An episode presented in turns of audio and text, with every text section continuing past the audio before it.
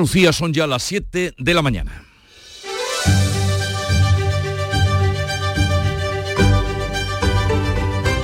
En Canal Sur Radio, La mañana de Andalucía con Jesús Vigorra.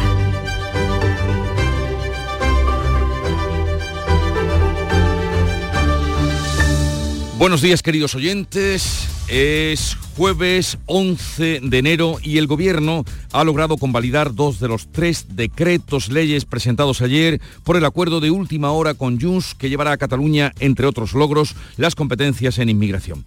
Sale adelante, pues, el decreto que posibilita la llegada de 10.000 millones de la Unión Europea y el de medidas anticrisis. Decae el decreto del Ministerio de Trabajo por discrepancias con Podemos en el subsidio de desempleo. Pedro Sánchez celebra haber salvado dos decretos y carga contra la oposición. Estamos satisfechos desde el Gobierno de España, hemos tenido que trabajar duro, como se pueden ustedes imaginar, pero creo que bien está lo que bien acaba. Todo sucedió en un pleno trepidante en el que Junts comenzó anunciando su rechazo a los decretos, pero en el último momento se ausentó de la votación para salvar al gobierno. El decreto que rebaja el precio del transporte, el de la luz o el IVA de los alimentos ha necesitado dos votaciones por el error de un diputado de Sumar que provocó un empate. La portavoz de Junts, Miriam Nogueras, ha dejado muy claro que su partido, Junts, venderá caro su apoyo. Están Nuestros votos están al servicio de los catalanes y del progreso de nuestro país, no a su servicio ni al del reino. Ni al del reino. Los cinco diputados de Podemos tumbaron el decreto de la reforma del subsidio de desempleo de Yolanda Díaz, que ha cargado contra los que hasta antes de ayer eran sus compañeros de grupo. La líder de Podemos, Ione Belarra, le advierte. Creo que tienen que negociar y entender que en el gobierno puede ser que solo mande Sánchez, pero en el Parlamento, por suerte, no. Desde Andalucía, eh, en declaraciones a Canal Sur Radio, el presidente de la Junta ha acusado a Pedro Sánchez de mercadear con las competencias del Estado y de enfrentar a las comunidades. ¿Hasta dónde va a trocear competencias que son de un Estado? ¿Hasta dónde va a enfrentar territorios para privilegiar uno sobre otro? Si esto eh, ha sido la primera votación importante, tres decretos, y ha supuesto un absoluto mercadeo, ¿cuánto nos va a costar los españoles que el señor Sánchez se mantenga en la presidencia del Gobierno de España. Y mientras el Congreso bullía, aunque el pleno se celebraba en el Senado, la pasada tarde entraba en vigor el uso obligatorio de las mascarillas en los centros sanitarios. Ya lo es. La ministra Mónica García permitirá a las comunidades que decidan cuándo pasan de la obligación a la recomendación si van sumando semanas de bajada de incidencia de contagios. Comunidades que lleven dos semanas en descenso, pues lo que les ofrecemos es que se pase de obligatoriedad a recomendación y aquellas comunidades que ya hayan puesto en marcha la obligatoriedad, pues lo pueden mantener mm, vamos, a criterio de sus datos epidemiológicos. La Junta critica que se imponga la medida sin negociar, pero la asume y hoy será necesario, obligatorio, llevar mascarillas en los centros sanitarios. Por otra parte, la consejera Catalina García estudia recurrirla. Acataremos esa decisión, pero también vamos a estudiar jurídicamente eh, si la ministra se ha saltado de una manera intencionada eh, la legalidad del Consejo Interterritorial. Hoy el SAS, por cierto, vuelve a vacunar sin cita a todos los centros de salud. Y del panorama internacional destacamos la tensión que se vive en Ecuador por el pulso del gobierno con las bandas de narcotraficantes. Hay cinco motines en las cárceles, el ejército patrulla las calles y en las últimas horas ha abatido a cinco narcotraficantes. 139 guardias y funcionarios de prisiones se encuentran retenidos en cinco cárceles donde los presos se han amotinado en revancha al intento del presidente de trasladar a los capos a centros más seguros. Novoa, el presidente, ha sacado el ejército a las calles. El país, dice, está en guerra. En cuanto al tiempo para hoy, intervalos nubosos matinales con riesgos de precipitaciones en Almería y en el litoral mediterráneo al final del día. La cota de nieve estará entre los 1.200 y 1.400 metros. Las temperaturas mínimas más bajas, con heladas débiles en el interior del tercio oriental y máximas sin cambios. Pero vamos a conocer con más detalle cómo viene el día, cómo amanece en cada una de las provincias andaluzas. Cádiz, salud, votaron. 9 grados tenemos a esta hora, llegaremos a los 14 de máxima y amanece nublado. En Algeciras, temperatura. Susana Torrejón. 9 grados de temperatura, nubes y claros en los cielos. Hoy esperamos una máxima de 18. Por Jerez, ¿cómo viene el día, Pablo Cosano? 8 grados marca el termómetro, 16 de máxima prevista y de nuevo niebla densa, niebla densa con una visibilidad de 100 metros, sobre todo en la campiña y la sierra, así que precaución. En Huelva, María José Marín. Hola, ¿qué tal? Pues aquí también hay niebla, intervalos nubosos. A esta hora apenas alcanzamos los 8 grados, máxima de 17. ¿Qué día se espera en Córdoba, Mar Vallecillo? Pues de momento 7 grados y cielos cubiertos, la máxima será de 15, la, se registran bancos de niebla en muchos puntos de la provincia hasta hora de la mañana. Cuidado a quienes tengan que mm, salir por la carretera porque hay a esos bancos de niebla que nos anuncian. En Sevilla, Antonio Catón. Efectivamente, también en Sevilla los tenemos, aunque tienden a despejarse, tenemos 5 grados en la capital y alcanzaremos una máxima de 16. ¿Cómo amanece Jaén, Alfonso Miranda? Pues eh, sigue chispeando en la zona más al este de la provincia, cielo muy cubierto en todo el resto, 6 grados en la capital. En Granada, Jesús Reina. 3 grados de temperatura en Granada capital, nube en el cielo granadino, nieblas también en bastantes zonas y helada en el interior de la provincia. Y en Almería, María Jesús Recio. 8 grados tenemos, menos 3 en el Calar Alto, donde está el observatorio, 17 tendremos hoy de máxima, algunas nubes en el cielo.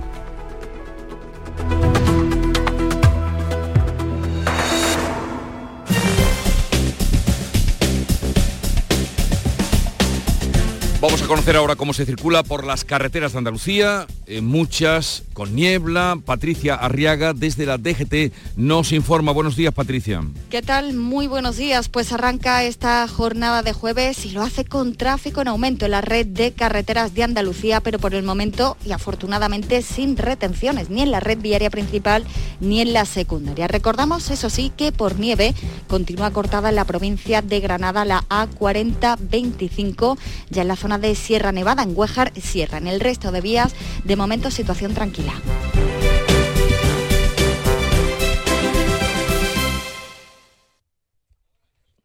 Son las 7, 7 minutos de la mañana. Comienza el año revolucionando tu hogar con Social Energy, la mejor relación calidad-precio del mercado. Si no, te la mejoramos. Descuentos de hasta 3.750 euros y llévate 200 euros en tu batería virtual con Quiero Luz, con seguro todo riesgo incluido los dos primeros años. Pide tu cita al 955 44 11 11 o socialenergy.es. La revolución solar es Social Energy.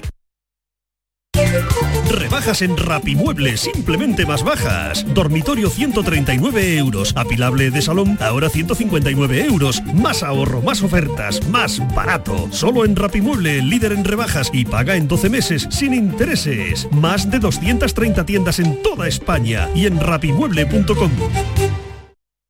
En Canal Sur Radio, la mañana de Andalucía con Jesús Vigorra. Noticias. Vamos a contarle la actualidad de este día que pasa por ese mm, largo pleno de ayer en el Senado, porque allí se celebró el pleno del Congreso y que duró mm, más de 12 horas. El gobierno cedió a Junts para salvar así in extremis dos de los tres decretos que debía convalidar el Congreso. Podemos tumbó la reforma del subsidio de desempleo de Yolanda Díaz. Más información de lo que allí aconteció, Manuel Pérez Alcázar. Ha sido un pleno frenético en el que incluso se ha tenido que repetir la votación del decreto anticrisis por empate por un error de un diputado de Sumar. Junts ha salvado con su abstención el decreto con las medidas anticrisis y el ómnibus. A cambio, va a blindar la amnistía al lograr que se elimine el artículo de la ley de enjuiciamiento civil que podía paralizarla. Logra también para Cataluña las competencias en inmigración, la bonificación de los transportes, el IVA del aceite al 0% y la publicación de las balanzas fiscales para exigir la condonación de la deuda. Sánchez lo da por bueno. Estamos satisfechos desde el Gobierno de España, hemos tenido que trabajar duro, como se pueden ustedes imaginar, pero creo que bien está lo que bien acaba. Y ha acabado con la revalorización de las pensiones, con la bonificación del, transporte público, con la rebaja eh, del IVA de los alimentos, también de la electricidad, del gas, eh, con... Eh, políticas que en definitiva benefician a la mayoría social de este país. La portavoz de Junts, Miriam Nogueras, advierte al gobierno de lo que le va a costar la legislatura. Nuestros votos están Nuestros votos están al servicio de los catalanes y del progreso de nuestro país, no a su servicio ni al del reino. Yolanda Díaz ha cargado contra Podemos por tumbar su reforma del subsidio del desempleo y le ha acusado de votar con la extrema derecha. La líder morada, Ione Belarra, advierte a la que hasta hace poco era su jefa de grupo parlamentario.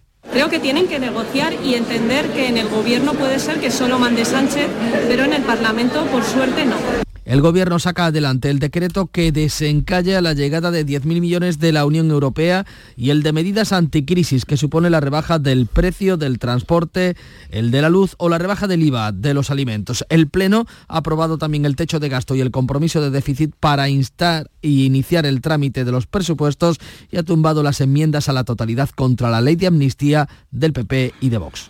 Todo esto sucedía ayer en el Congreso, eh, sesión celebrada en el Senado, y desde Andalucía el presidente de la Junta acusa a Pedro Sánchez de mercadear con competencias del Estado y de enfrentar a comunidades. Nuria Durán. En declaraciones a Canal Sur Radio, Juanma Moreno denuncia que el presidente Sánchez enfrenta a territorios, critica que ceda a Cataluña las competencias en inmigración que considera pertenecen al Estado. Ayer vimos algo que, que ya sabíamos que iba a pasar que es que el señor Sánchez, mm, por mantenerse en el poder, está dispuesto a mercadear competencias que son de todos los españoles, como ha sido la inmigración, en un país que es parte de la Unión Europea, que es frontera exterior y que se trocea esa competencia. Y sobre todo algo muy peligroso está haciendo el señor Sánchez, es enfrentar unos territorios con otros, es enfrentar unos ciudadanos con otros. Juanma Moreno ha criticado las declaraciones en redes sociales de Gabriel Rufián, que ha dicho sentirse orgulloso de que sus abuelos se fueran de Jaén y Granada y se instalaran en Cataluña huyendo de los señoritos.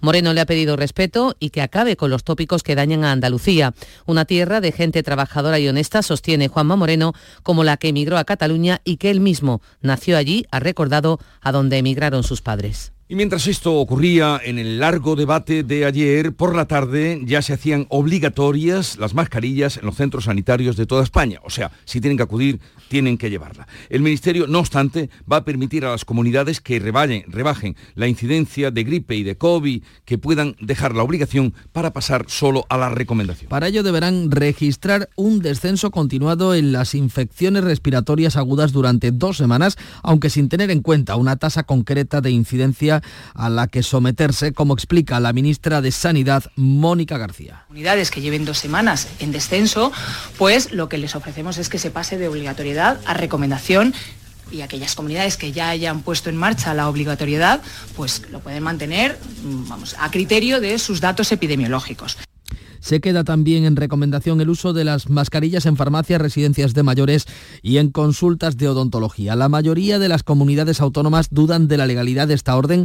De hecho, la consejera andaluza Catalina García estudia recurrirla por invasión de competencias. Tienes que tener la vinculación con el Consejo Interterritorial o estar en una situación de excepcionalidad, que no nos encontramos en esa situación de excepcionalidad con lo cual acataremos esa decisión, pero también vamos a estudiar jurídicamente eh, si la ministra se ha saltado de una manera intencionada eh, la legalidad del Consejo Interterritorial. La Junta vuelve hoy a vacunar sin cita previa contra la gripe y el COVID en todos los centros de salud de Andalucía. Y ante la acumulación de las listas de espera, Salud última hora el acuerdo que va a permitir realizar intervenciones quirúrgicas en centros privados para cumplir así con los plazos de espera. La Consejería pretende cerrar este año 2024 sin pacientes fuera de los plazos previstos en los decretos de garantía de asistencia sanitaria. La consejera Catalina García asegura que el autoconcierto, implantado desde octubre, ha permitido aumentar casi un 11,5% las intervenciones quirúrgicas en relación a ese mismo periodo de 2022. Lo que queremos acabar el año 2024 con ningún andaluz fuera de los decretos de garantía. Ese es nuestro objetivo y con el esfuerzo de todos y especialmente de nuestros profesionales, que son los que se prestan para esa actividad extraordinaria, vamos a conseguirlo. La consejera va a comparecer a petición propia en el próximo pleno ordinario del Parlamento. La Diputación Permanente ha rechazado celebrar un pleno extraordinario que reclamaba la oposición para hablar de la sanidad en nuestra comunidad y lo ha hecho ante las críticas de la portavoz socialista Ángeles Ferriz. ¿Ustedes creen de verdad que están en condiciones de impedir que haya un debate para que la consejera de salud venga a dar alguna explicación? A mí esto me parece una auténtica barbaridad. Ustedes llevan vetando durante 14 plenos el que podamos tener un debate monográfico sobre sanidad pública. Le respondía el portavoz popular, Tony Martín, que acusa al PSOE de utilizar políticamente este asunto. Yo creo, sinceramente, que esta eh, solicitud lo que tiene es un tufillo a utilización eh, política de problemas que evidentemente existen en la sanidad, pero que no son, mm, sin lugar a dudas, el apocalipsis. Hoy jueves UGT y comisiones obreras han convocado movilizaciones a las puertas de los servicios de urgencia de todos los hospitales andaluces. Vamos ahora con otro asunto. Unos 250.000 vecinos del campo de Gibraltar han pasado su primera noche sin agua en, el grifo o con bajísima tensión por el bajo nivel de los embalses de la comarca. A esta hora vuelve el agua a los grifos, eh, lo hacía en torno a las 6, la situación es crítica y desde esta noche han comenzado los cortes de suministro de 7 horas. La medida pretende reducir el consumo un 20% como explica el eh, director general de la empresa mancomunada de aguas, José Manuel Alcántara. Llegar a ese ahorro que tenemos como objetivo del 20% y que lamentablemente son cifras que ya no se pueden conseguir mediante concienciación o cualquier otro tipo de medidas que no sean medidas eh, drásticas. Los pantanos de Charco Redondo y Guadarrán, que apenas suman 38 hectómetros cúbicos. Tarifa es el único municipio sin cortes porque se abastece de la presa de Almodóvar y de captaciones naturales. Esto ocurre en el campo de Gibraltar, pero en Málaga los municipios de la Costa del Sol Occidental se plantean cortes de agua a partir del próximo mes de marzo. A finales de junio podrían llegar los primeros barcos con agua para abastecer a la población. Los cortes de agua en el litoral occidental a partir de primavera están en el horizonte más cercano. Los pantanos han bajado por primera vez de los 100 hectómetros cúbicos de agua almacenada. Han perdido 130 en un año. Permanecen hoy al 16% de capacidad. El puerto de Málaga está preparado para recibir a buques con agua a partir de junio. Para evitarlo, se impulsan obras como el trasvase desde el pantano de la Concepción a la capital.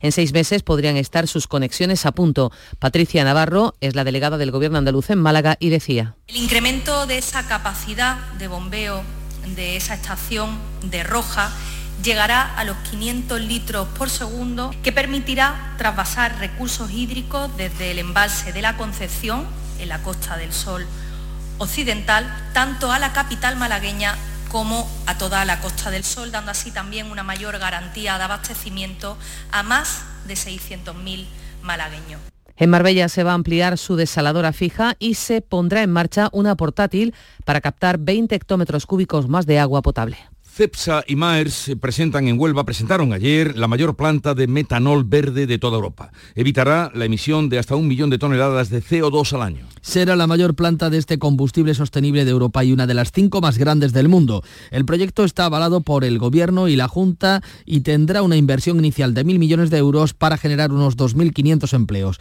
El presidente de la Junta, Juanma Moreno, aspira a que Andalucía sea líder de las energías renovables y pulmón verde de Europa.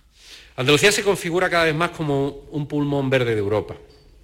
Y esto no es un tema menor, esto va a ser crucial para nuestro futuro y para el aprovechamiento de oportunidades.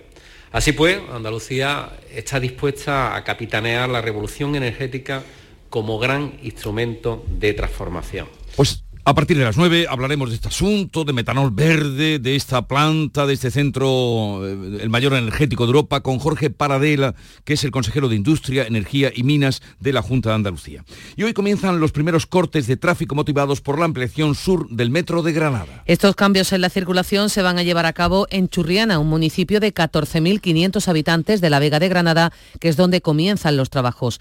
Van a quedar habilitados dobles sentidos en algunas de las calles principales de este municipio municipio para facilitar el acceso al centro urbano. La ampliación sur del metro de Granada va a suponer 4,7 kilómetros de longitud y costará más de 70 millones de euros. La vicepresidenta segunda y ministra de Trabajo confirma que mañana aprobará una subida unilateral del salario mínimo interprofesional para, eh, tras la negativa de la patronal a sumarse al acuerdo por no aceptar sus propuestas. Yolanda Díaz avanza que la propuesta final para el salario mínimo que se aprobará mañana solo con los sindicatos subirá mucho la iniciativa del 4% que han rechazado los empresarios es que el próximo viernes vamos a subir mucho el salario mínimo interprofesional en nuestro país. Por tanto, estamos elevando las bases de cotización ahora ya por encima del 50% en nuestro país. Es decir, estamos protegiendo más las cotizaciones de los trabajadores y las trabajadoras en nuestro país.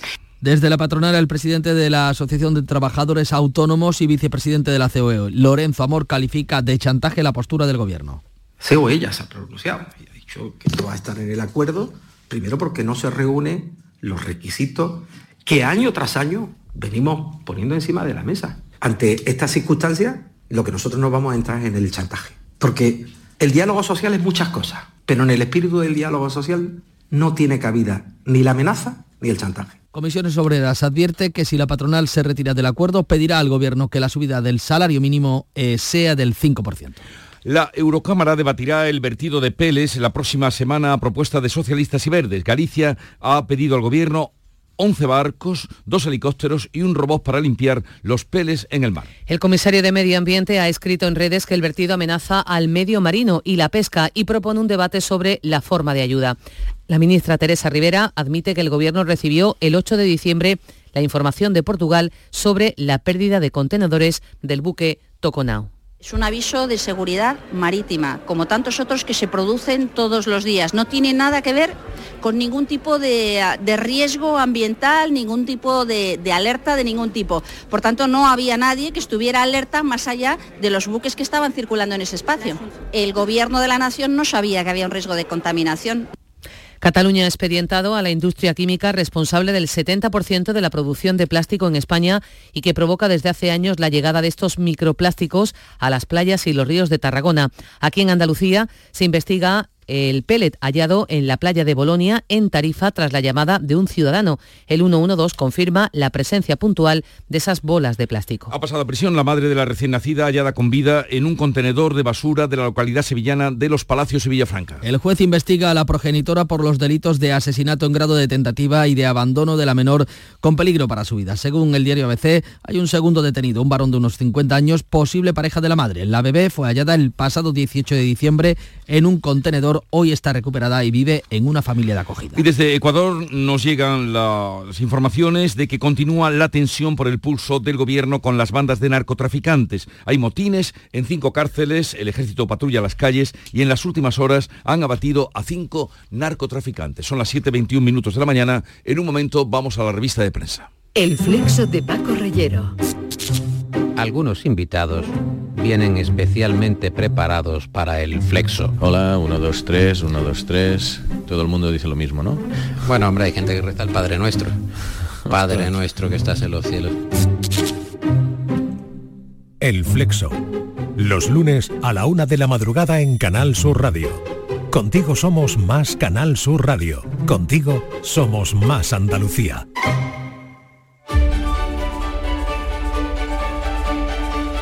Paco Ramón, hola de nuevo. Hola de nuevo, Jesús. Hoy la prensa prácticamente, eh, las noticias más llamativas, no dejan de hablar de esa larga jornada de sesión parlamentaria que se vivió ayer en las Cortes. ¿Qué lectura hacen los periódicos? Pues según el periódico que cojas, el sujeto cambia. Junts le hace Puigdemont o es el presidente del gobierno Pedro Sánchez. ABC, Junts exprime a Sánchez. El gobierno salva los decretos tras someterse a las exigencias de Puigdemont y Yolanda Díaz, que es la gran derrotada al tumbar Podemos la reforma del subsidio de desempleo. Para el país, el sujeto es Sánchez. Salva dos decretos in extremis y fracasa el de Díaz. Además, destaca el diario de Prisa que Junts opta por no votar para evitar una derrota parlamentaria del Ejecutivo.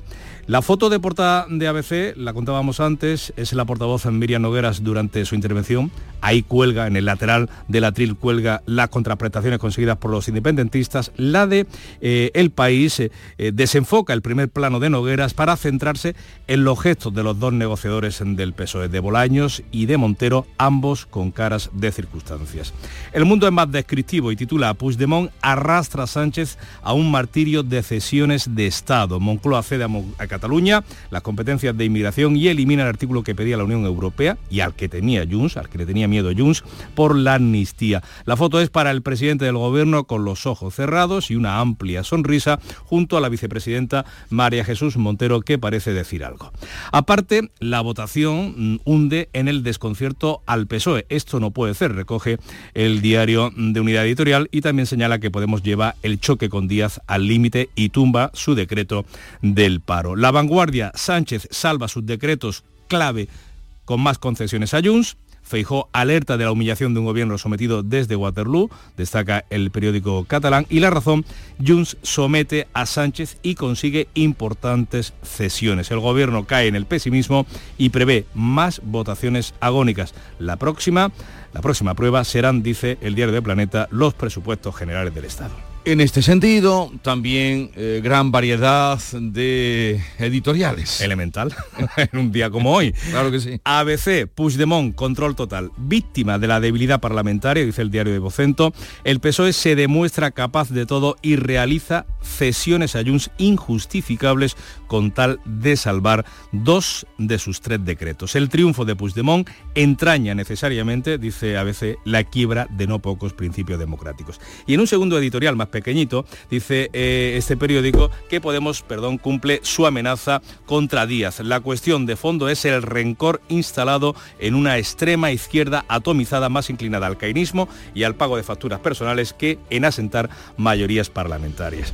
El titular del editorial del país se titula Estrategia arriesgada. Dice el diario de Prisa que el primer superpleno de la legislatura evidencia la precariedad parlamentaria del gobierno en manos de Junts y Podemos.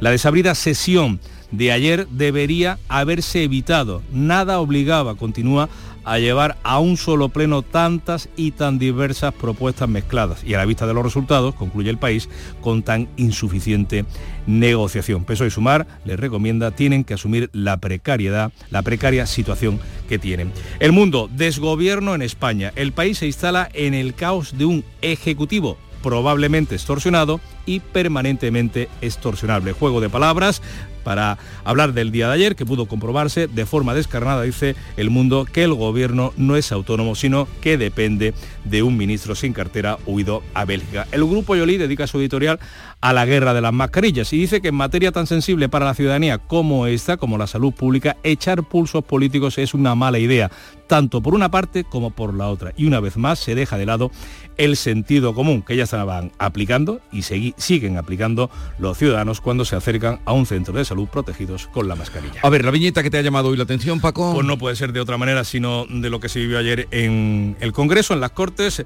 Es el, la tira de Ricardo en el mundo. Eh, Pedro Sánchez, eh, después de un combate con Puigdemont y Podemos y Yone Balarra, los tiene a su lado tumbados en el suelo y le dice uno de los negociadores, el ministro Bolaños, ánimo Pedro, solo quedan cuatro años de legislatura.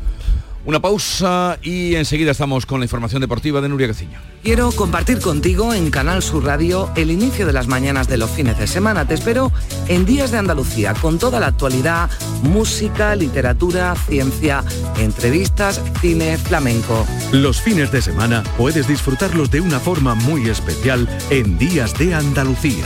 Desde las 8 de la mañana en Canal Sur Radio con Carmen Rodríguez Garzón. Contigo somos más Canal Sur Radio. Contigo somos más Andalucía.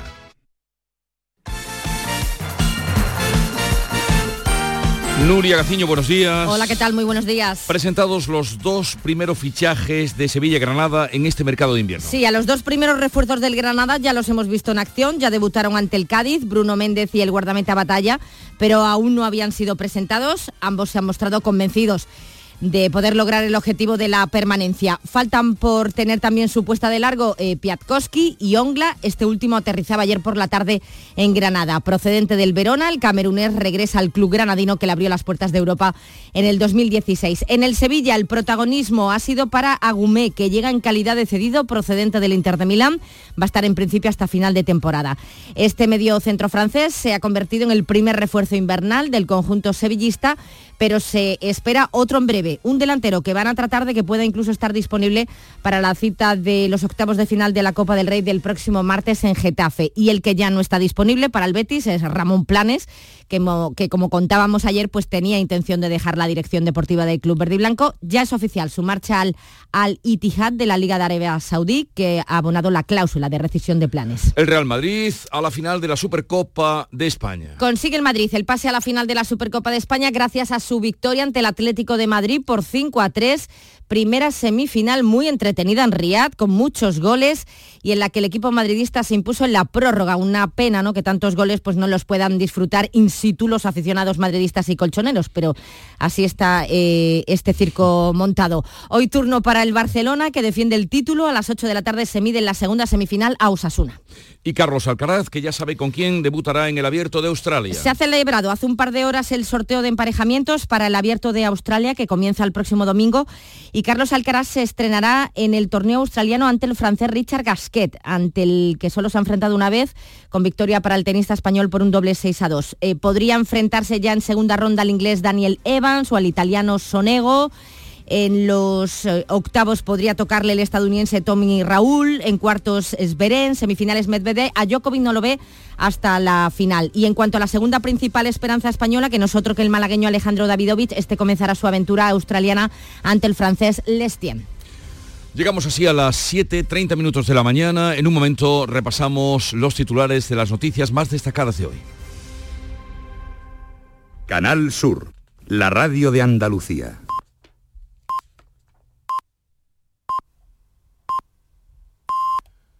Siete y media de la mañana y con Nuria Durán damos cuenta en titulares el resumen de las noticias que les estamos contando.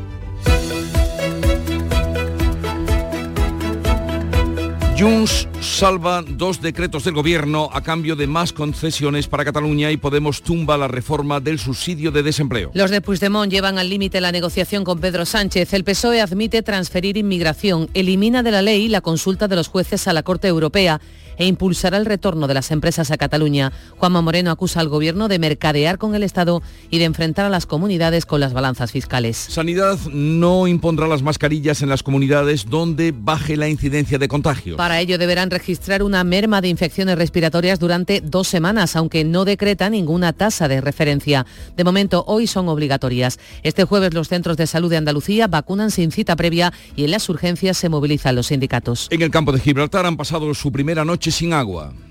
La comarca estrena las restricciones por la sequía. Afecta a más de 250.000 ciudadanos. Solo Tarifa conserva el normal abastecimiento. La Costa del Sol Occidental anuncia cortes en el suministro a partir de marzo si seguimos sin lluvia. Pasa prisión la madre de la recién nacida hallada con vida en un contenedor en los Palacios de Villafranca, en Sevilla. El juez investiga a la progenitora por los delitos de asesinato en grado de tentativa y de abandono de la menor con peligro para su vida.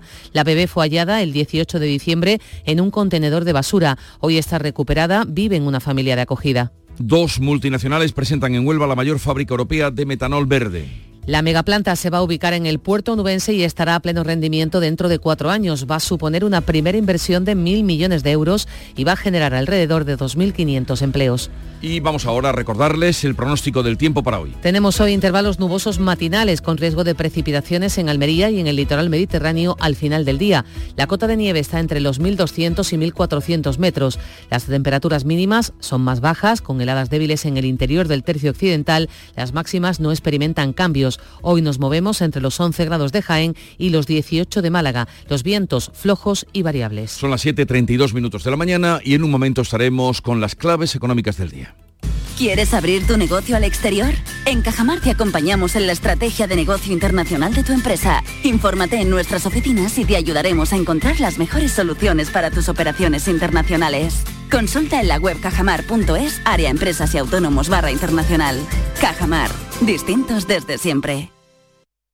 Frutos secos Reyes, mucho más que pipas. Disfruta con nuestra deliciosa variedad de frutos secos, snacks y golosinas en los más de 35.000 puntos de venta que tenemos en Andalucía o en frutosecorreyes.es. Ah, y ahora con tu pedido a partir de 20 euros, te los llevamos a casa gratis. Frutos secos Reyes, tus frutos secos de siempre. Las claves económicas con Paco Bocero. Paco, buenos días. Buenos días, Jesús. ¿Qué tal? ¿Qué tal? Bien, bien, bien, muy bien. ya jueves y vamos lo primero con mm, lo que cuenta la prensa especializada que tú nos resumes cada día. Adelante. Pues mira, hoy seguimos con eh, la cuestión de Grifols porque Expansión abre con una información sobre su empresa.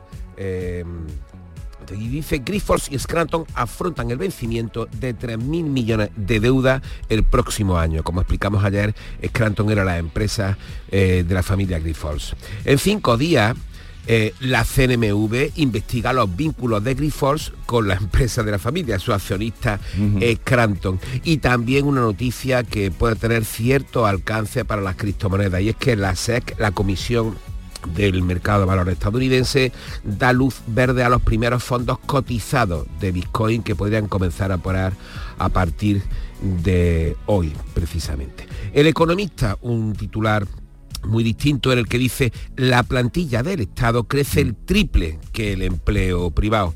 Y finalmente en Invertia tenemos el tema político que nos ocupó ayer y se pregunta incentivos o sanciones. ¿Cuáles son las incógnitas de la reforma para que las empresas vuelvan a Cataluña? Y ahora vámonos con la agenda. Pero de eso no se dice nada, ¿no? Eh, no se dice nada, se especula. De esos incentivos se especula, se comenta, se dice, pero ya ves tú, es que el tema, el tema movería risa si no es porque por la gravedad del asunto. Eh, vamos ahora con las claves económicas de hoy. Pues mira, eh, vamos a tener en primer lugar, eh, nos vamos a ir hasta el INE porque se publica el índice de producción industrial de noviembre. En octubre ya repuntó casi un punto porcentual gracias a la mejora de los datos de los bienes de equipo y de los bienes de consumo duradero. También hoy desde estadística vamos a tener los datos de transporte de viajeros. Y en segundo nos damos un salto al otro lado del Atlántico en busca del dato de la semana para los mercados financieros, que es un dato clave, la inflación en Estados Unidos. Como te digo, clave para las apuestas sobre la Reserva Federal y su bajada de tipos, que están esa mm, expectativa enfriada hasta junio a esta hora hoy 11 de enero, aunque nunca se sabe. Y en tercer lugar, vamos a volver de nuevo a nuestro país porque el Consejo General del Notariado actualiza a noviembre su estadística sobre el mercado inmobiliario y la compraventa de viviendas.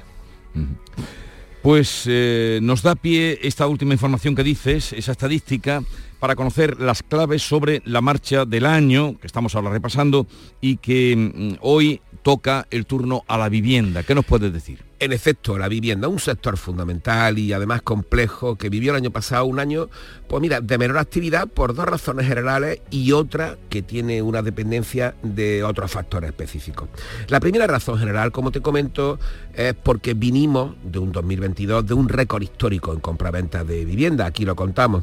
Y la segunda por la subida de los tipos hipotecarios, cuyo impacto aunque fue evidente, fue finalmente menor de lo esperado.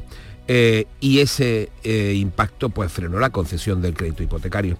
Estas serían las generales. Si nos vamos a esa tercera dependiente de otros factores, como te comentaba, pues tendríamos que hablar de la diversidad de mercado en cada capital andaluza y en cada gran municipio andaluz, porque en nuestro caso es muy diverso. Mira, la enorme tensión que hay del mercado de vivienda en Málaga no es la misma que la del resto de Andalucía, por ejemplo y la situación de Huelva no es la de Sevilla, lo mismo que la de Cádiz, sin suelo disponible es la de Jaén o Almería. Lo sucedido el año pasado se puede definir como una normalización que responde a la media histórica del sector en los últimos años, aun cuando las condiciones de oferta demanda y financiación pues fueran distintas. Eh, ¿Y cómo se presenta 2024? Pues mira, los expertos dan dos claves fundamentales.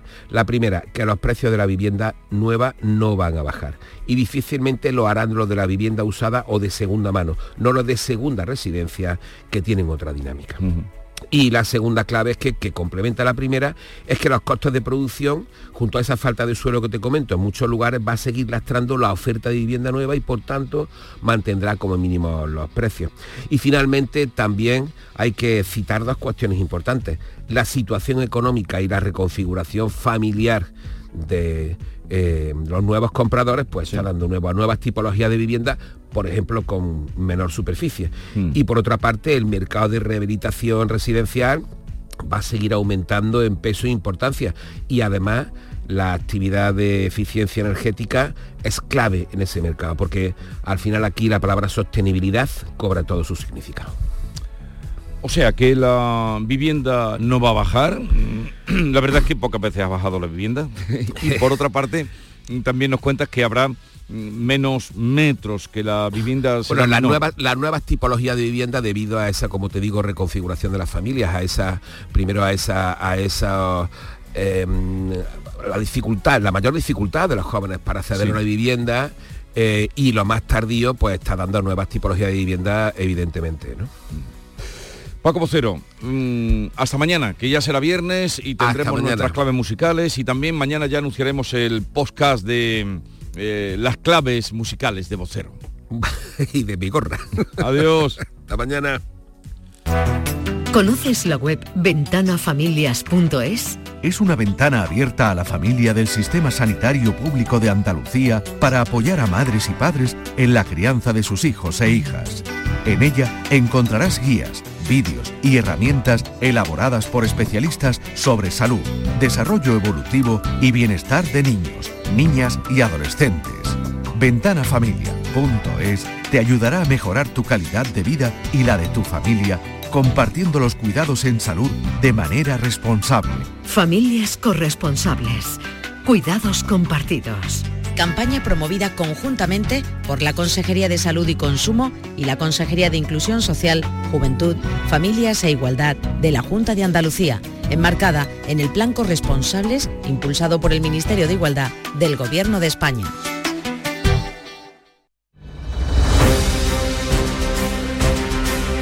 Contarles ahora otras noticias de Andalucía. El Ayuntamiento de Almonte tiene previsto aprobar hoy la tasa que va a aplicar a los coches de caballos para la próxima romería del Rocío. Cuéntanos, María José Marín. Será a partir de las 10 de la mañana. A falta de conocer las tarifas exactas, se habla de una horquilla de entre 50 y 120 euros dependiendo del tamaño del vehículo. Los rocieros ven con recelo la medida. El presidente de la Hermandad del Rocío de Migrantes, Pepe Garrido. Creo que fundamentalmente es, es algo recaudatorio que no, no se sostiene por, por ningún nada objetivo, ¿no? La propuesta es del equipo de gobierno que tiene mayoría absoluta. En torno a una treintena de detenidos en varias provincias españolas es el resultado de una macrooperación contra el narcotráfico y la introducción de inmigrantes llevada a cabo desde la comandancia de la Guardia Civil de Algeciras. Se han intervenido más de 500 kilos de cocaína y cerca de 3 toneladas de hachís. Susana Torrejón. La denominada Operación Ranger ha logrado desarticular a la organización criminal más activa actualmente en el campo de Gibraltar. Pedro Fernández es el delegado del Gobierno en Andalucía. 30 detenidos, 23 cintas de registro, una operación que en este momento se está llevando a cabo en esas eh, provincias que antes le decía, que es lo que afecta a Andalucía, pues Campo de Gibraltar, Almería y Málaga. Hasta el momento se han realizado 23 registros y la operación continúa abierta. Tras un incendio en un transformador en el barrio de Torreblanca, Sevilla, la compañía Endesa afirma que se debe a enganches ilegales y cifra el fraude en este barrio de un 60%. Antonio Catoni. Sí, estamos hablando de un barrio, de un distrito de unas 30.000 personas, es decir, una población similar a la de Puente Genil, a la de Rota o a la de Níjar, ¿no? Bueno, pues hay un incendio en ese transformador en el barrio de Torreblanca, en la calle Torre Laguna, y dice Endesa que es originada por un consumo desmesurado y da ese dato cifra en un 60% el fraude en el barrio, es decir, el 60% de la energía que se consume en este distrito no se paga. Bueno, eh, por su parte, Barrios Hartos dice que Endesa no invierte lo suficiente y Endesa dice que ya está trabajando en ese nuevo transformador que cuenta con una inversión de 250.000 euros. El Tribunal Superior de Justicia de Andalucía rebaja la condena a un hombre por agresión sexual a una menor al haber consentimiento. Pablo Cosano. Pues sí, el alto tribunal estima de modo parcial el recurso solicitado por el condenado y rebaja su pena de prisión de 8 a 6 años y medio al considerar que no debe tener el mismo castigo el contacto consentido con quien está próximo a llegar a la edad límite, la menor tenía 15, que el mantenido con menores de edad sensiblemente más pequeña. Además, el tribunal diferencia que el daño y la huella que genera la víctima no es igual cuando ésta ya se ha iniciado en contactos íntimos y que este es mayor cuando su primera experiencia es un ataque a su libertad. El caso es, es de Sanlúcar de 2019. La Asociación de Productores de Frutas y Hortalizas, COESPAL, pide al Gobierno que agilicen los trámites para que puedan vender en Estados Unidos pimiento de Almería. Están en plena campaña, han pasado todos los controles norteamericanos, pero los mercados siguen cerrados. María Jesús Recio. Desde Coespal están pendientes de la llegada de una orden federal que se resiste justo en plena campaña exportadora. Están preparados desde el 1 de diciembre. Han contactado con el Gobierno central. Ha destacado su gerente Luis Miguel Fernández. Y la verdad que estamos ya desesperados porque las empresas, son pocas empresas, pero han apostado por, por, por, por, por invertir en las medidas necesarias para poder exportar pimiento a Estados Unidos una alerta sanitaria que hurtó las exportaciones a ese país en 2022, pero inspectores norteamericanos han verificado en Almería que los controles se han superado. Piden también exportar a Japón para poder moverse allí y llevar tomate y pimiento. La factoría de Airbus en el puerto de Santa María afronta entre 2024 y 2025 como dos años claves para la ampliación de las instalaciones y la integración de las cargas de trabajo procedentes de la planta de Puerto Real. Salud, Botaro. Los sindicatos confían en que la oferta de empleo crezca en el nuevo polo aeronáutico a medida que se culmine el proceso de integración. El presidente del comité, Pedro Sánchez. El repunte importante de contrataciones se daría en el momento en, el cual las dos plantas estuviesen unificadas aquí en el, en el polígono Bahía y estamos hablando de, del primer trimestre del año 2026. Con contrataciones para construir casi 200 aviones, también encargos para Air India o Turkish Airlines. Aprobada por unanimidad la candidatura del Olivar Andaluz a Paisaje Inmaterial de la Humanidad. Alfonso Miranda. El camino a partir de hoy no va a ser fácil. Primero será explicar a toda Andalucía el porqué de esta candidatura. Cuando la Junta mande el expediente al Ministerio de Cultura, este tendrá que elevarlo a la UNESCO, pero ya no podrá entrar en la votación de julio, sino que la candidatura deberá esperar a la reunión de 2025. Y terminamos con el pico de las infecciones respiratorias y las vacaciones de Navidad han hecho subir la incidencia de la gripe y el COVID y bajar por otro lado las reservas de sangre en Córdoba, Mar Vallecillo.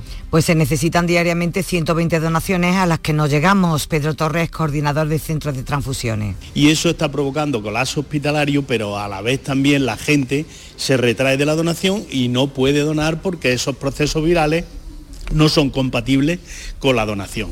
La sangre es el único medicamento que no se puede fabricar, Jesús.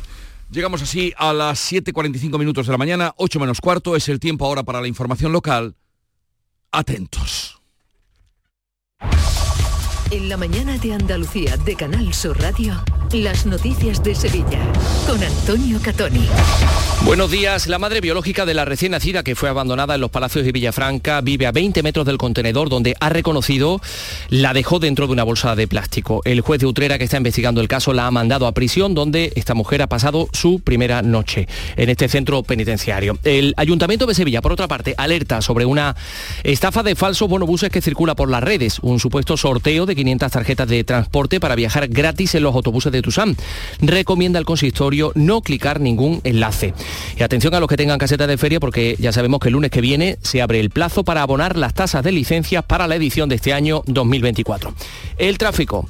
A esta hora tenemos 4 kilómetros de retenciones en la subida del Centenario en sentido Cádiz a causa de un alcance entre dos vehículos que ocupa parte del carril derecho. Puente del Centenario, sentido Cádiz, 4 kilómetros de retenciones en la subida de este puente. 5 kilómetros en el acceso a Sevilla por la A49, por la autovía de Huelva, un kilómetro por el patrocinio, otro por la autovía de Coria, otro por la autovía de Utrera y un kilómetro en el nudo Gota Beleche en la ronda urbana norte. Tráfico intenso ya en el interior de la ciudad el eh, sentido entrada en el acceso por el Aramillo, por la Avenida de la Paz, por la de Juan Pablo II y por la Avenida de Andalucía.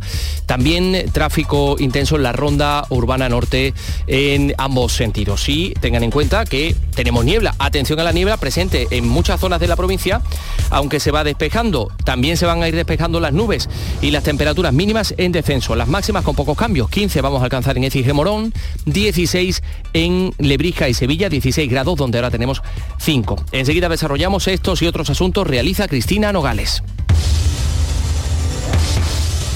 Tu momento favorito del año ha llegado a Centro Comercial Airesur. Toda la moda, decoración, belleza y todo lo que te gusta con los mejores descuentazos. Además, tus visitas tienen premio. Descubre en ccairesur.com cómo puedes ganar diferentes tarjetas de regalo que estamos sorteando con nuestra app Club Airesur. Te esperamos. Centro Comercial Airesur. Todo lo que te gusta.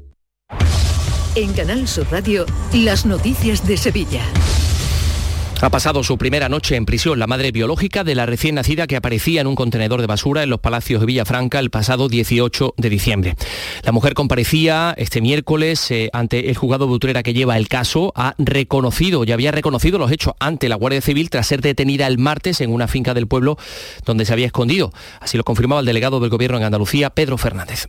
Parece que ese reconocimiento lo ha hecho también en presencia de su propio abogado, ante la autoridad, ante la Guardia Civil en este caso, en su condición de policía judicial, y a la misma vez, y para corroborar también la versión de la madre, pues se están llevando a cabo las correspondientes pruebas periciales de carácter biológico para determinar que efectivamente coincide ese grado de, de relación de madre e hijo reconocimiento que también se habría reproducido ante el, el juez de Utrera que ha tomado esa decisión de eh, prisión eh, para esta mujer. Los agentes le imputan los delitos de asesinato en grado de tentativa, de abandono de menor con concreto peligro para su vida. Según Diario BC, hay un segundo detenido, posiblemente pareja de la madre, presunto cooperador en este plan de deshacerse de la pequeña que estuvo 10 días ingresada en el hospital de Valmé, que está recuperada, que está bien y que sigue con su familia de acogida. Por otra parte, les contamos que la Policía Nacional ha desmantelado cinco puntos de venta de droga en Bellavista, en la capital, y ha detenido a nueve personas. Los agentes han intervenido más de un kilo de cocaína y heroína, varias armas y también han encontrado una plantación de marihuana. Cuenta el portavoz policial Antonio Talaverón que las quejas de los vecinos han sido fundamentales para esta operación. Durante los registros de los distintos narcopisos se intervinieron, además de sustancias estupefacientes, material policial que la banda podría haber empleado para intervenir drogas a otras organizaciones criminales. una placa policial falsa, una defensa oficial policial y un arma corta tipo pistola simulada. Y atención a esta estafa que está circulando por las redes. Anuncia un supuesto sorteo de 500 tarjetas de transporte para viajar gratis en los autobuses urbanos de Tusam. Piden activar un enlace para participar en una encuesta. El ayuntamiento ha confirmado que es un bulo. Recuerda no activar nunca enlaces sospechosos. Ha llevado la denuncia ante la Policía Nacional. 7 y 49. Y en la línea de salida unas rebajas inolvidables. Ya están aquí las rebajas de Sevilla Fashion Outlet. Ven y disfruta de hasta un 70% de descuento en grandes marcas. Sevilla Fashion Outlet. Rebajas por todo lo alto. Las noticias de Sevilla. Canal Sur Radio. Ya se conoce la fecha en la que se van a celebrar las oposiciones de TUSAM, examen que será el 4 de febrero. Se busca cubrir hasta 250 vacantes de conductores, unas incorporaciones que se esperan antes de fechas clave como Semana Santa y Feria. Hay 1.750 aspirantes, casi 400 de ellas mujeres. La convocatoria se abría el pasado mes de octubre y es el mayor concurso de oposición de la historia de esta empresa pública de transportes. Más cosas. Aparecen restos humanos amontonados en una fosa común en las obras del cine Trajano, donde se adapta el edificio de Aníbal González para convertirlo en un hotel de lujo. Estamos hablando del cine Trajano, calle Trajano de la capital. Según publica Diario de Sevilla, los restos podrían corresponder al cementerio del Hospital de San Juan de, perdón, el Hospital de El Amor de Dios, que estuvo en funcionamiento hasta 1837. En ese edificio del cine, que fue durante décadas una sala X, se construyó un hotel de lujo que contará con un teatro. Y por otra parte, otro hallazgo, la Junta ha ordenado la paralización de una obra junto a Santa Justa porque han aflorado unas estructuras arquitectónicas y se tiene que aplicar un proceso, un protocolo de cautela arqueológica para determinar la antigüedad y la importancia de este hallazgo. Se trata de un conjunto de arcos aparentemente bien conservados. A las 7.51 vamos con la información información eh, deportiva. Antonio Camaño, ¿qué tal? Muy buenas. Hola, ¿qué tal? Muy buenos días. El trabajo en el Sevilla de la Dirección Deportiva no se detiene tras presentar ayer a Goumé. Continúa buscando refuerzos en el mercado de fichajes y mientras lucha contra los problemas legales del Chelsea para poder incorporar a Fofana en las últimas horas, se ha avanzado notablemente en el fichaje de Aníbal, futbolista que llegaría cedido desde el Manchester United. Y definitivamente Ramón Planes deja el Betis. Ayer fue oficial y el hasta ahora director deportivo del conjunto verde y blanco pone rumbo a Arabia Saudí. Saudí. Tal y como avanzó el pelotazo, su salida a la Liga Saudita ya es oficial. En el hospital y en los centros de salud, los fisioterapeutas te aportan salud y bienestar, fisioterapia y calidad de vida unidas para beneficio de las personas. Fisioterapeutas, profesionales esenciales para tu salud. Es un mensaje del Sindicato de Enfermería SATSE Sevilla. El llamador. Los lunes a las 10 de la noche. En Canal Sur Radio, las noticias de Sevilla. El centro de transformación eléctrica de la calle Torrelaguna, en Torreblanca, ha quedado calcinado por una sobrecarga en la red originada por un consumo desmesurado por fraude eléctrico. Eso dice Endesa, que cifra en un 60% el fraude en el barrio y denuncia la proliferación de enganches ilegales. Ya se trabaja en un nuevo transformador que cuenta con una inversión de 250.000 euros. Por otra parte, la Asociación Ecologista Sevilla Más Verde denuncia que han robado dos árboles, dos algarrobos de unos 3 metros de altura que ellos habían plantado en el Parque Vega de Triana. Eh, dos ejemplares ya crecidos. Dicen que lo han arrancado con el cepellón incluido y lo han comunicado al ayuntamiento para solicitar más control en la zona. Y ha sido una diputada de Izquierda Unida en el Congreso de los Diputados, en Gracia Rivera, la que ha llevado al Congreso la cabalgata de Reyes Magos del Ateneo. Durante, el, durante el debate de la convalidación de los decretos anticrisis, en Rivera ha remetido contra los populares, contra el Ayuntamiento de Sevilla por el autuendo del rey Baltasar. Escuchen. La cabalgata salieron empresarios sevillanos como Rey Mago, Blackface y vestido de torero con faldas y sin montera. Ha generado muchísimos chascarrillos, pero ¿saben qué se esconde detrás de los chistes y de los memes? Pues que las niñas y los niños del Polígono Sur tuvo la cabalgata de Reyes el 2 de enero y adujeron como motivo que no podían cubrir determinados servicios. Pues de la cabalgata a la feria, el ayuntamiento abre el lunes que viene el plazo para abonar las tasas de licencias de casetas. El pago se va a poder efectuar hasta el día 29 de este mes y entre los días 16 y 31 va a permanecer abierto el plazo para solicitar la adjudicación de licencias de carruajes. Y la Semana Santa, el sector del arte sacro de Sevilla, que trabaja con las administraciones para que se le reconozca un 10% del IVA a sus trabajos en lugar del 21. Así lo han eh, dicho los representantes de la Asociación de Arte Sacro de Sevilla eh, tras la concesión de la medalla al mérito de las bellas artes a esta mm, asociación. Vamos con la cultura. La Compañía Nacional de Danza estrena hoy en el Teatro de la Mastranza el ballet La Silfide, uno de los mm, eh, ballets románticos más antiguos del mundo. Tres elencos distintos y una historia de amor y desamor como señala el director del Maestranza, Javier Menéndez. Anticipo que tenemos el teatro bastante lleno, pero todavía hay alguna entradita Así que, animamos a todo el público a acercarse a ver esta Silfid, que, que, será del gusto de todos los aficionados al ballet clásico sin, sin, sin la menor duda. Y por otra parte, desde hoy, durante tres semanas, la sala La Fundición acoge el espectáculo La violación de Lucrecia de la compañía de teatro clásico de Sevilla. Alfonso Zurro ha sido el encargado de adaptar ese poema de Shakespeare. La violación de Lucrecia eh, que escribe Shakespeare nos sigue diciendo mucho a los espectadores de hoy y sobre todo a nuestro mundo contemporáneo de hoy, donde la violencia hacia la mujer está teniendo unos tintes... Está presente, 5 grados tenemos en Sevilla Capital. Escuchas La Mañana de Andalucía con Jesús Vigorra, Canal Sur Radio. Aquadeus, el agua mineral natural de Sierra Nevada, patrocinador de la Federación Andaluza de Triatlón, les ofrece la información deportiva.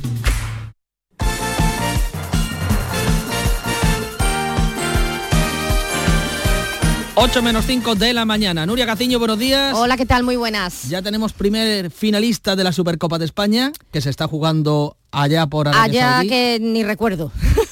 El Real Madrid ganó en la, en la prórroga al Atlético de Madrid y aquí en Andalucía lo que estamos pendientes es del mercado fichaje. Sí, del mercado de invierno que ya ha empezado a moverse como venimos contando estos días y ya tenemos las primeras presentaciones en el Sevilla y en el Granada. El Granada, ya lo hemos comentado, es el que más prisa se ha dado para que se incorporen cuanto antes los refuerzos de invierno. No quieren perder el tiempo, primero para que estos nuevos jugadores se adapten rápido y segundo porque son varios los puestos donde hay necesidad de reforzarse.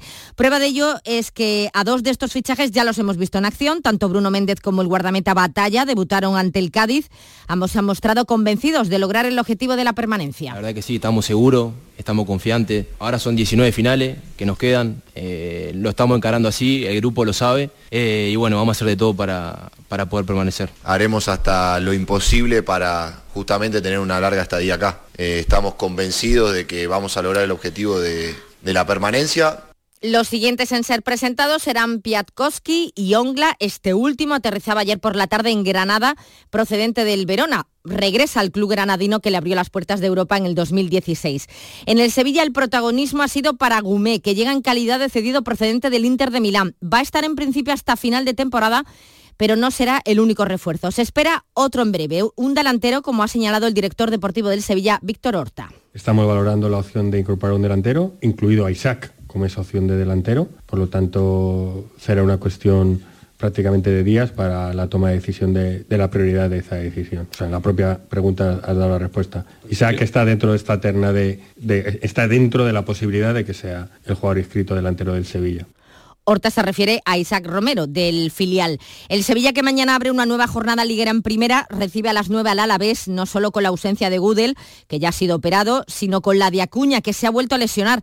Cuando parecía que iba a reaparecer, después de un mes de baja, ahora sufre una nueva dolencia en el muslo derecho. Importante contratiempo para el conjunto de Nervión. E importante también la marcha de Ramón Planes de la Dirección Deportiva del Betis. Ya es oficial su fichaje por el Al Ittihad de la Liga de Arabia Saudí, que ha abonado la cláusula de rescisión de Planes. Y a Arabia Saudí nos vamos para contarles la victoria del Real Madrid ante el Atlético de Madrid por 5 a 3. Primera semifinal muy entretenida en Riyadh con muchos goles y en la que el equipo madridista se impuso en la prórroga. Para Ancelotti el físico, ese plus de energía es lo que le daba anoche la victoria a su equipo. Para Simeone, partidazo de los blancos y nada que reprochar a los suyos. Ha sido un partido espectacular, lo hemos ganado porque creo que hemos tenido un poco más de energía en la última parte. Que hicieron un partidazo, que estuvimos muy cerca y tenemos que aprender de situaciones que sucedieron en el partido para mejorar y que es la forma de competir, como competimos hoy. Pues la próxima cita entre ambos será la semana que viene, en los octavos de final de la Copa del Rey en el Metropolitano. Hoy turno para el Barcelona, que defiende el título. A las 8 se mide en la segunda semifinal a Osasuna. Xavi acepta el papel de favorito. Va a ser difícil, pero sí, cogemos el cartel de, favorito para mañana, pero no, no para la competición, está claro, ¿no? Por el otro lado están Atlético, Madrid, eh, son rivales muy importantes, pero queremos llegar a la final y ganarla, sí. Y Arrasate apela a la ilusión no solo para ganar hoy, sino para ganar la Supercopa. Y una vez de estar aquí, pues a por todas, ¿no? Sabemos que, es una competición corta, dos partidos, grandísimos rivales, pero bueno, nadie nos va a quitar la ilusión de, de poder ganar mañana. Carlos Alcaraz debutará en el Abierto de Australia frente al francés Richard Gasquet. El malagueño Alejandro Davidovich lo hará frente al también francés Lestien y hoy europeo femenino de waterpolo en Indoven. España se disputa la primera semifinal frente a Grecia, frente a Grecia a las 7 de la tarde. Aquadeus, ahora más cerca de ti, procedente del manantial Sierra Nevada, un agua excepcional en sabor, de mineralización débil que nace en tu región. Aquadeus Sierra Nevada es ideal para hidratar a toda la familia y no olvides tirar tu botella al contenedor amarillo. Aquadeus, fuente de vida, ahora también en Andalucía. Canal Sur, la radio de Andalucía.